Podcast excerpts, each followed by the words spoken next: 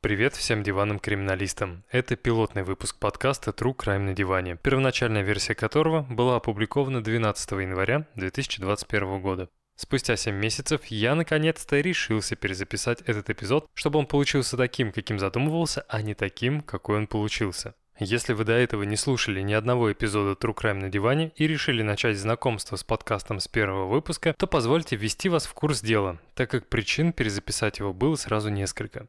Постараюсь изложить всю суть проблемы как можно короче.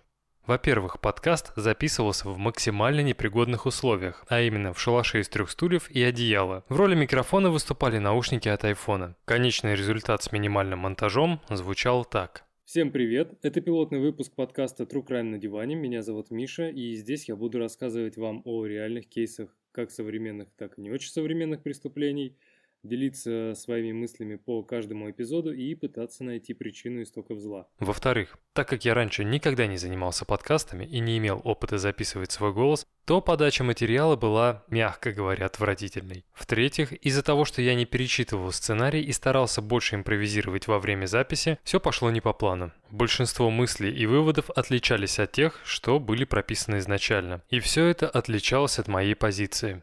Пожалуй, это была главная причина перезаписать данный эпизод. Сейчас я все это говорю лишь ради того, чтобы быть максимально честным с аудиторией. Это был мой грандиознейший факап, и я его признаю. Но вот просто перезалить эпизод с и немного, но измененным текстом мне не позволяет совесть. Надеюсь, вы меня поймете. Теперь, что касается темы самого пилотного выпуска первом эпизоде на примере депрессии мы поговорим о том, как неправильно поставленный диагноз и халатное отношение к пациентам могут стать причиной непоправимой трагедии. Сразу поясню, речь, конечно, пойдет не о той депрессии, когда ты немного приуныл, а о том виде расстройства, которое с каждым днем затягивает тебя в глубокое эмоциональное болото. Согласно данным Всемирной организации здравоохранения, в 2018 году количество людей, страдающих от данного вида расстройства, было равно 264 миллионам человек, а это почти 3,5% от всего населения Земли. Цифра не маленькая. В большинстве европейских стран, в том числе и США, если человек понимает, что одной ногой уже попал в депрессивную яму, он обращается к специалисту, который с ним работает и при необходимости выписывает рецепт на антидепрессанты. После курса лечения пациент благополучно возвращается в социум и продолжает наслаждаться жизнью. Но если человек отказывается от лечения, последствия депрессии могут быть крайне тяжелыми. И если таких отказов было несколько, то риск возврата заболевания возрастает. Кроме того, каждый следующий эпизод будет протекать тяжелее, с большей потерей работоспособности и негативного влияния на физическое здоровье. Также стоит отметить, что если лечение депрессии было неправильным или неполным, это может привести к развитию форм заболевания, трудно поддающихся лечению. Именно такой случай мы рассмотрим на примере Джеймса Холмса, расстрелявшего зрительный зал в кинотеатре Century Aurora 20 апреля 2012 года. И прежде чем начать, вынужден сделать несколько важных замечаний. True Crime на диване не оправдывает насилие и не романтизирует преступников. Человек, совершивший преступление и чья вина была доказана судом, обязан понести соразмерное наказание. Ну а теперь только True Crime, только хардкор.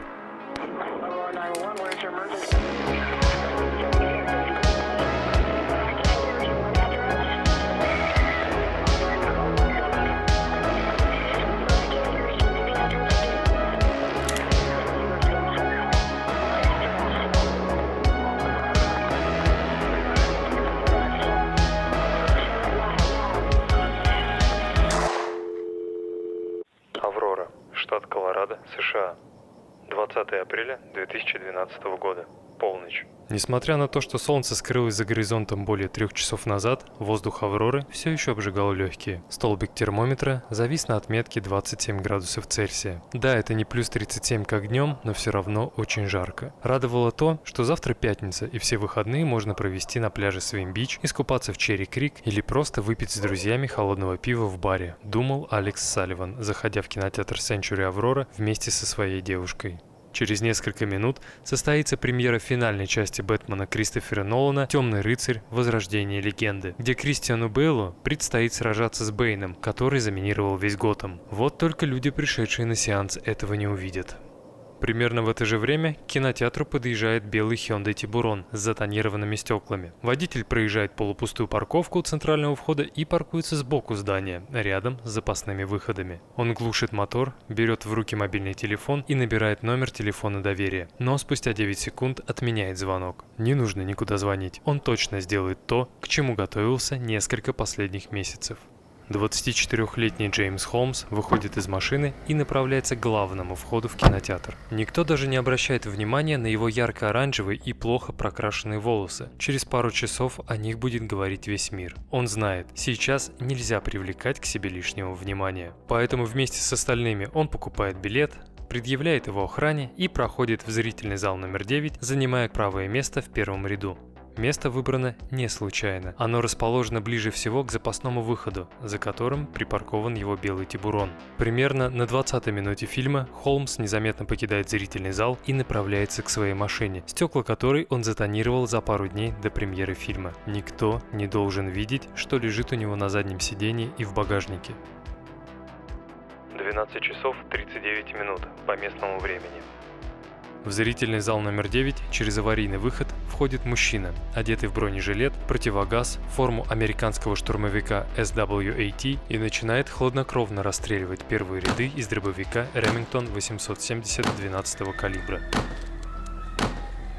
Убив троих и ранив по меньшей мере 12 человек, стрелок переходит ко второму оружию – самозарядной винтовке Smith Wesson MR-15. В это время Алекс Салливан успевает набрать 911 и сообщить о стрельбе в кинотеатре Century. Это были его последние слова.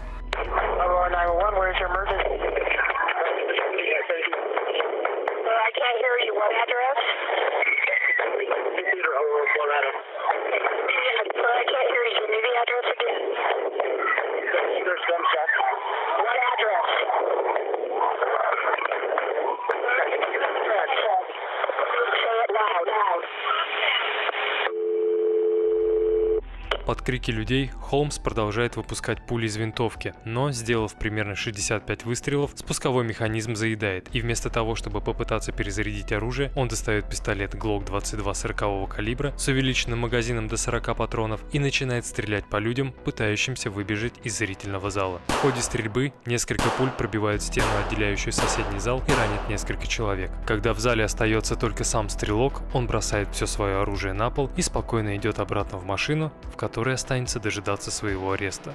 В 0 часов и 41 минуту по местному времени Джеймс Холмс, убивший 12 и ранивший 70 человек, будет задержан полицией штата, не оказывая никакого сопротивления при аресте.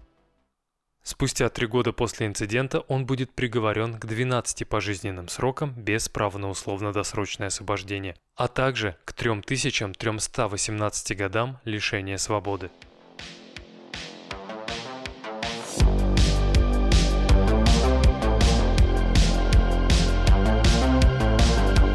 Думаю, как и я, вы слышали об этом страшном инциденте из новостей летом 2012 -го. Джеймс Холмс умудрился стать тем человеком, о котором без преувеличений говорил весь мир. Но чтобы понять причину, что сподвигло 24-летнего парня на массовое убийство, нужно обратить внимание на его биографию, а также детально изучить последние месяцы до дня X. Джеймс Иган Холмс родился 13 декабря 1987 года в Сан-Диего, штате Калифорния, в благополучной семье. Его мать Арлин – дипломированная медсестра, а отец Боб – математик и специалист по статистике, получивший степени в Стэнфордском университете, Калифорнийском университете в Лос-Анджелесе и Калифорнийском университете в Беркли. В средней школе Джеймс был относительно активным ребенком. Он играл в футбол, бегал по пересеченной местности, посещал лютеранскую церковь со своей семьей, общался со сверстниками и практически не проявлял признаков девиантного поведения. Практически. В возрасте 11 лет Джеймс Холмс несколько раз пытался покончить жизнь самоубийством. Но вместо того, чтобы отвести собственного сына к психологу, который окажет ему квалифицированную помощь, родители решают просто закрыть глаза на происходящее. Поэтому вся эта информация вскроется только после того, как Холмс расстреляет посетителей кинотеатра и начнет выстраивать линию защиты со своим адвокатом. А до этого момента будущий стрелок успешно окончит среднюю школу в 2006 году, получит в 2010 степень бакалавра наук в области нейробиологии в Калифорнийском университете в Риверсайде и поступит в университет Колорадо Колорадо в Авроре. Как вспоминает Боб Орлин в редких интервью, Джеймс был максимально положительным человеком без приводов в полицию и без штрафов. Алкоголь и наркотики его вообще не интересовали. На первом месте всегда была учеба. Положительные характеристики давали ему и работодатели. Например, руководство жилого лагеря в Глендейле, куда Джеймс летом 2008 года устраивался поработать на 10 дней. Там он проводил время с детьми от 7 до 14 лет и к концу срока получил крайне положительные отклики от начальства. Несмотря на то, что Джеймс с детства испытывал проблемы в общении с другими людьми, в мае 2011 года, после поступления в аспирантуру на факультет неврологии, у него появились друзья, которые считали его милым, чудаковатым, очень робким и стеснительным парнем. А в октябре этого же года у него появилась девушка по имени Гарги Дат, с которой они пробыли в отношениях до февраля 2012 года. Позже на допросах Холмс будет неоднократно заявлять, что именно расставание с бывшей девушкой стало причиной глубокой депрессии, из которой он не мог выбраться самостоятельно. А из-за депрессии, как считал сам Джеймс, у него начались проблемы с учебой и в общении с друзьями. Но если мы будем выстраивать более четкую причинно-следственную связь, то стоит взять во внимание тот факт, что еще до разрыва отношений с Гарги он заболел мононуклеозом, который в значительной мере усугубил прогрессирующую социофобию и негативно сказался на учебе. Доходило до того, того, что он просто не мог защищать презентации своих проектов перед группой. После того, как Холмсу стало болезненно трудно взаимодействовать с людьми, Гарги сообщила, что уходит, оставив Джеймса в одиночестве со своими тараканами. На суде девушка говорила, что пыталась сохранить дружеские отношения и советовала парню обратиться за помощью к психиатру. Но не подумайте, что я обвиняю эту девушку, она поступила так, как посчитала нужным. Тем более мы не знаем, что именно происходило в их отношениях. Как правило, большинству социофобов не удается самостоятельно справиться с заболеванием, поэтому в подобных случаях они или сами, или при помощи родственников обращаются к психологам. Если этого не делать, то социофобия может мутировать и к ней присоединяться депрессия и тревожное расстройство. Также могут начать проявляться суицидальные мысли. Но я не говорю, что это правило 100%. Всего этого может и не быть. Каждый случай индивидуален. В таких кейсах, когда люди не обращаются к специалисту, а я настоятельно рекомендую обращаться к врачам и не заниматься самолечением, социофобы для облегчения своего состояния могут начать злоупотреблять алкоголем и наркотическими веществами, чувствуя себя при этом раскрепощенней. Вследствие этого возникает зависимость, а также присоединяются сопутствующие соматические заболевания. Помимо этого, довольно часто, пытаясь облегчить преодоление страха и снять душевный дискомфорт, больные начинают совершать защитные действия, создавая целые ритуалы. Впоследствии это ведет к тому, что при появлении страха или чувства вины в различных ситуациях возникает потребность совершения данного ритуала, чтобы нормализовать собственное состояние. А это способствует развитию обсессивно-компульсивного расстройства. Но вернемся к Холмсу.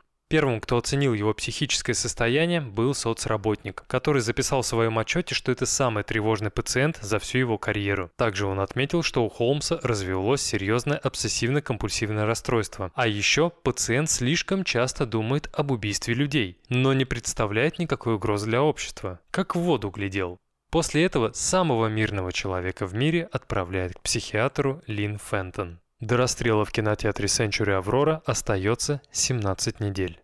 Ну и прежде чем мы перейдем к самой интересной части истории, давайте разберемся, что из себя представляет социофобия. Согласно официальным данным, ежегодно около 8% населения Земли страдает от этого расстройства. По моим грубым подсчетам, это около 613 миллионов человек. Почти население Италии. Социофобия – это не какая-то надуманная проблема, которая сама собой рассосется, а довольно серьезное психическое заболевание, при котором человеку не просто боязно оказаться в помещении среди большого количества людей, а страшно выступать с докладом даже перед теми, кого ты знаешь, отвечать на телефонные звонки, заходить в общественный туалет, есть дома с членами семьи или вообще что-то делать в присутствии других людей. О чашечке кофе в заведении вообще можно забыть.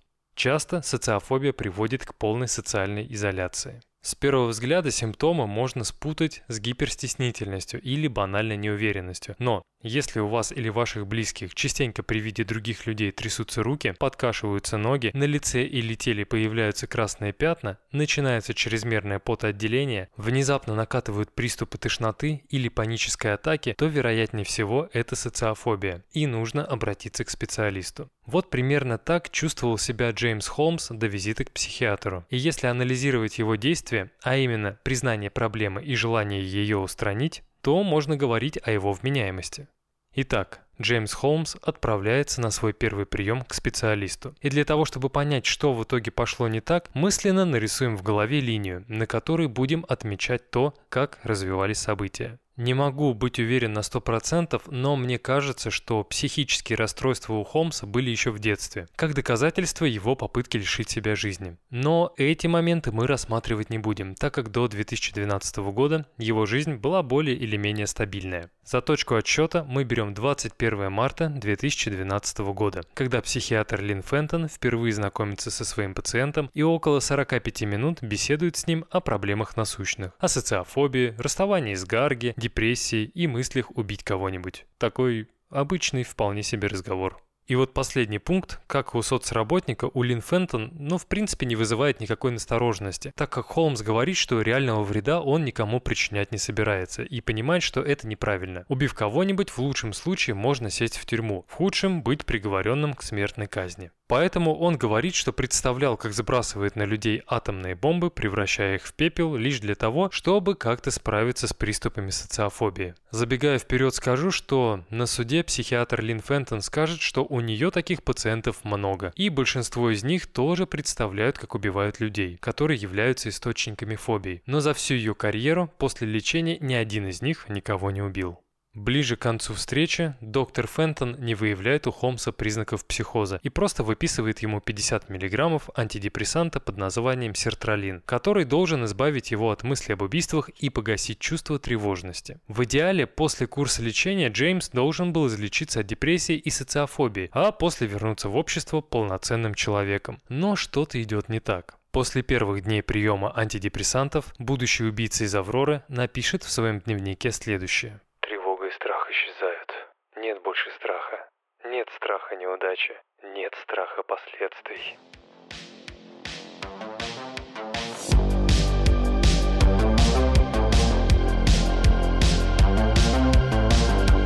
Следующая точка на нашей воображаемой прямой – это 25 марта 2012 года. Спустя 4 дня после визита Клин Фентон в голове Джеймса Холмса начинает формироваться довольно криповая теория, которую он называет «человеческий капитал». Идея теории заключалась в том, что забирая жизни чужих людей, он увеличивал ценность собственной путем присваивания себе всех заслуг и достижений убитых. Идем дальше. 27 марта. Холмс приходит на вторую встречу к своему психиатру и намекает на то, что его по-прежнему преследуют навязчивые мысли. Но какие именно мысли, он говорить отказывается. Спустя 45 минут Фентон принимает решение увеличить дозу сертралина до 100 мг, в надежде, что это поможет ее пациенту. 9 апреля. Через 14 дней после увеличения дозировки поведение Джеймса меняется. Он чувствует себя более уверенным и даже начинает флиртовать с одногруппницей по СМС. 17 апреля. Холмс приходит на очередной прием к доктору Фентон, которая в своих заметках отмечает значительное ухудшение психологического состояния пациента в плане увеличения навязчивых мыслей об убийстве, перерастающих в психоз. Не придумав ничего лучше, психиатр еще раз увеличивает дозу сертралина, на этот раз до 150 мг. 10 мая. Джеймс покупает две гранаты со слезоточивым газом. 22 мая. Холмс абсолютно легально покупает в оружейном магазине пистолет Glock 22 40 калибра с увеличенным магазином на 40 патронов. 25 мая. Холмс вновь приходит к любимому доктору и говорит, что ему ну очень нужен сертралин. Спустя 45 минут Фентон выписывает ему очередной рецепт. 28 мая. Согласно детализации из банка, в этот день Джеймс решает устроить себе шопинг. В первой половине дня он покупает в аптеке рецептурный антидепрессант, а спустя несколько часов вновь заглядывает в оружейный магазин, в котором приобретает дробовик Remington 870 12 калибра, патроны к нему и дополнительный боезапас к пистолету, купленному шестью днями ранее. 6 июня он заказывает через интернет наручники и военную аптечку. 7 июня из-за неуспеваемости университет отчисляет будущего стрелка из аспирантуры, и он, не придумав ничего лучше, решает обновить свой оружейный гардероб новенькой самозарядной винтовкой Smith Wesson MR-15, плюс 3 магазина на 30 патронов. Спустя 4 дня, 11 июня, Холмс приходит на заключительный прием к доктору Линфентон, который предлагает ему начать курс лечения психоза и выписывает бесплатные нейролептики. Холмс не видит в этом смысла и отказывается продолжать лечение. 13 июня. Через интернет стрелок покупает барабанный магазин на 100 патронов для винтовки, а также еще несколько магазинов на 30 патронов. В дополнение к этому в корзину были добавлены лазерный прицел для пистолета и две оружейные лямки, на которые будут повешены дробовик и винтовка. 17 июня Джеймс покупает в интернете 225 тактических мишеней плюс подставку под них. 19 июня он заказывает лазерный прицел для винтовки, дополнительные магазины для всех видов оружия, а также кобуру для пистолета. Как и прежде, все это приобретается в интернете. 25 июня 2012 года, спустя 14 дней, он отправляет заявку по электронной почте на вступление в оружейный клуб в Байерсе, штат Колорадо. Когда в ответном письме его приглашают на встречу для личного знакомства, Холмс решает не приходить. 26 июня Холмс принимает последнюю таблетку сертралина, что, по мнению судебного психиатра, могло запустить синдром отмены. Все побочные эффекты, которые были до начала приема антидепрессантов, возвращаются с увеличенной силой. 28 июня Холмс снова покупает через интернет патроны для винтовки и баллистический шлем. Примерно в этот же период Джеймс перекрашивает волосы в ярко-рыжий цвет, регистрируется на сайте знакомств для свингеров, непонятно зачем, и начинает ходить в кино, детально зарисовывая схему каждого зала кинотеатра в своем дневнике. На этом покупки Джеймса не закончились. 1 июля он покупает холостые патроны для тренировок, 2 июля через интернет приобретает бронежилет Black Hawk, два поясных держателя для патронов, армейский нож и две дорожные ленты с металлическими шипами, на случай, если полиция начнет его преследовать. 6 июля Холмс покупает еще один пистолет Glock 40 калибра, 200 патронов к нему, около 2 килограммов бездымного пороха, а также средства для чистки оружия. 14 июля в соседнем городе Денвер он покупает различные химикаты для изготовления самодельных взрывчатых веществ. Итого, по словам властей, в период с мая по июль Холмс купил два пистолета, винтовку, дробовик и 6295 патронов к ним, 2600 патронов для пистолета, 325 патронов для дробовика и 3370 патронов для винтовки. 19 июля 2012 года Холмс отправляет по почте доктору Лин Фентон свой блокнот, в котором все это время описывал, что и как собирается сделать. 20 июля 2012 года. Полночь. За несколько минут до начала стрельбы Холмс звонит из своей машины на горячую линию по вопросам психического здоровья, в надежде, что кто-нибудь отговорит его от совершения резни в последнюю минуту. Но спустя 9 секунд звонок был прерван. Джеймс Холмс заходит в кинотеатр и покупает билет на фильм «Темный рыцарь. Возрождение легенды». Спустя 39 минут Холмс убивает 12 и ранит 70 человек, после чего садится в машину и ждет, когда приедет полиция. Еще 3 минуты спустя Джеймс Холмс был задержан. В ходе разбирательства суд признает стрелка из «Авроры» полностью вменяемым. А после 12 часов совещаний присяжные признали его виновным по всем 24 пунктам обвинений в убийстве первой степени, 140 пунктам обвинений в покушении на убийство и одному пункту обвинения в хранении взрывчатых веществ, так как он умудрился заминировать свою квартиру, которую саперы не могли вскрыть несколько дней. 7 августа 2015 года Холмс был приговорен к пожизненному заключению без возможности на условно-досрочное освобождение. Это произошло из-за того, что присяжные не смогли единогласно согласовать смертный приговор. В итоге он получил 12 пожизненных сроков и 3318 лет лишения свободы. А 4 декабря 2015 года судья Карлос Самур подписал постановление, по которому заключенный будет обязан выплатить 955 тысяч долларов в качестве компенсации пострадавшим. Все, что известно на текущий момент о Джеймсе, так это то, что он продолжает отбывать свои 12 пожизненных в федеральной тюрьме строгого режима Алленвуд в Пенсильвании, куда был переведен из исправительной колонии Каньон-Сити по неизвестным причинам. Возможно, это сделано для его безопасности. Любая другая информация о стрелке из Авроры отсутствует.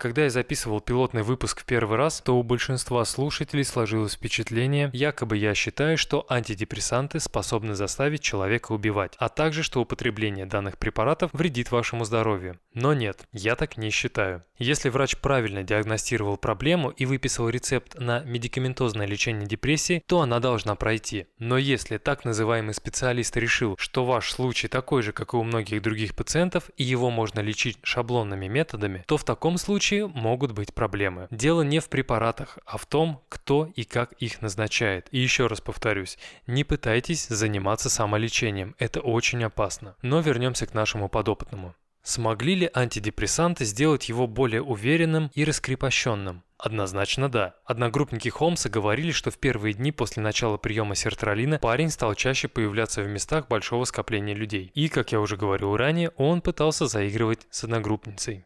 Смогли ли антидепрессанты избавить его от депрессии? Скорее всего, да. Стали ли антидепрессанты причиной массового расстрела? Думаю, нет. С одной стороны, все то, что нам известно, очень сильно похоже на интоксикационный психоз, который может быть вызван острыми или хроническими отравлениями ядами, наркотиками или лекарственными препаратами, к которым относятся как антидепрессанты, так и нейролептики. Вполне вероятно, что постоянно увеличивающаяся доза антидепрессантов, которые были назначены неверно, могла вызвать этот самый интоксикационный психоз. Но стал ли он причиной расстрела? Тоже неизвестно. Проведенное в 2004 году исследование более чем 60 человек, совершивших массовые убийства в Северной Америке, показало, что только 6% из них были в состоянии психоза во время совершения преступления. Другое исследование, опубликованное в 2016 году, говорит, что психические заболевания ответственны менее чем за 1% случаев убийств с применением огнестрельного оружия в год. Более того, те случаи насилия, в которых замешаны люди с серьезными психическими заболеваниями, не самые тяжелые нарушения. Например, это словесное оскорбление или нанесение побоев, а вовсе не убийство. И направлены они, как правило, против тех, с кем живет этот человек, а не на незнакомцев, и массового масштаба не носят. Кроме того, серьезные нападения требуют планирования и организации, что часто недоступно людям с психическими отклонениями. Именно поэтому я не просто так привел такой подробный список действий Джеймса Холмса. Он совершал ряд последовательных действий, отдавая себе отчет.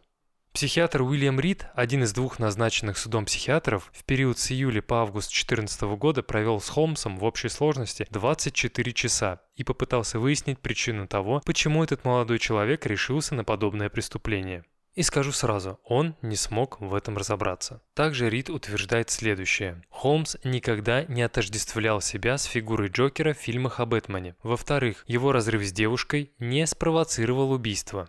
И в-третьих, нет никаких доказательств того, что антидепрессанты подтолкнули его к массовому расстрелу. Второй назначенный судом психиатр по имени Джеффри Метцнер заявил, что диагностировал Холмсу шизоаффективное расстройство, тяжелую форму шизофрении.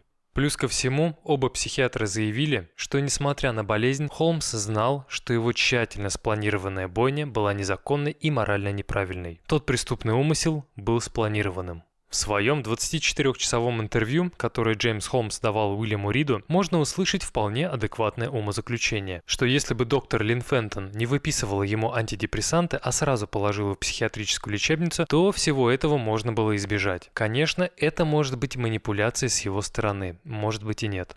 Лично я считаю, что у Холмса были психические расстройства, но до определенного момента они не представляли опасности окружающим. А именно до того момента, пока доктор Лин Фентон не решила выписать пациенту убойную дозу антидепрессантов. Возможно, они ему были и не нужны вовсе. Скорее всего, Джеймсу Холмсу нужно было лечить не депрессию, а заболевание куда посерьезней. Надеюсь, на этот раз мне удалось донести информацию, что я не демонизирую антидепрессанты. Они, безусловно, помогают и спасают человеческие жизни. Убивают не антидепрессанты, убивают люди, которым врачи поставили неправильный диагноз и начали неправильное лечение.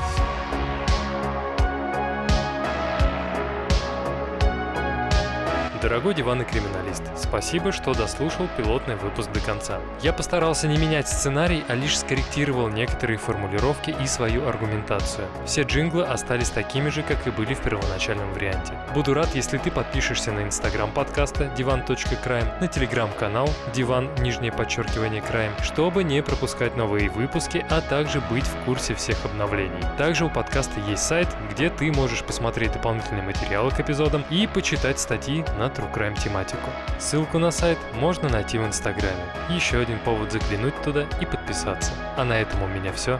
Пока.